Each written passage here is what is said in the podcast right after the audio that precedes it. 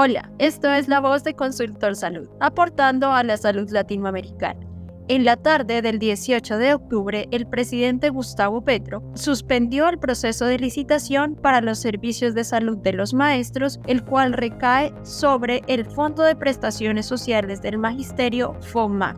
Esta noticia, por supuesto, no fue bien recibida por la Federación Colombiana de Educadores, FECODE, uno de los sindicatos que ha sido de los firmes defensores del programa de gobierno actual.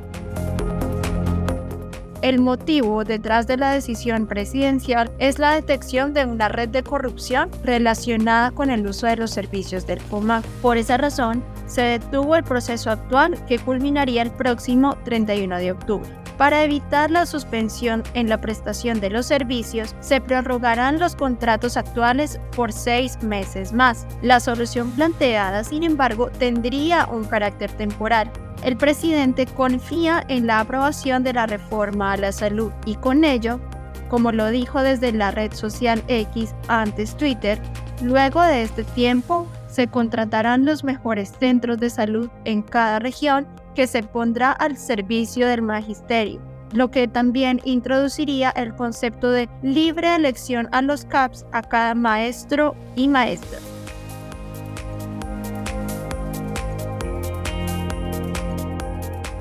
FECODE alega que la prestación de servicios por parte de los operadores actuales ha sido deficiente y temen que esta medida del gobierno pueda empeorar todavía más la situación.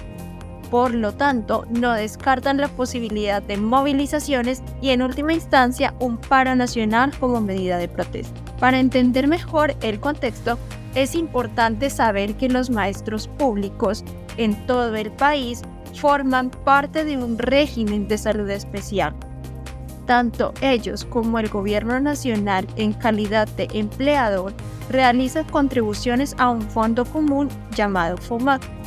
El FOMAC, a su vez, es una entidad adscrita al Ministerio de Educación cuyo objetivo es gestionar el pago de las prestaciones sociales a los docentes afiliados. El fondo no solo maneja los recursos de salud de los maestros, sino también las aportaciones para pensiones, cesantía y sus primas. La administración de la Bolsa de Recursos recae sobre la Fidu Previsora, una entidad mixta adscrita al Ministerio de Hacienda que contrata a los operadores de salud de los profesores mediante licitaciones. En Colombia, el país se divide en 10 regiones y en cada una de ellas opera un proveedor de servicios de salud para los maestros. La decisión del presidente Pedro ciertamente ha generado un intenso debate en el país y plantea importantes cuestionamientos sobre el sistema de salud de los maestros. Estaremos atentos a cómo se desarrollan los acontecimientos y las posibles medidas que tomen los educadores. Mantente sintonizado para más actualizaciones. No olvides suscribirte a este podcast y a seguirnos en todas nuestras redes sociales como arroba consultor salud. Nos escuchamos en una próxima.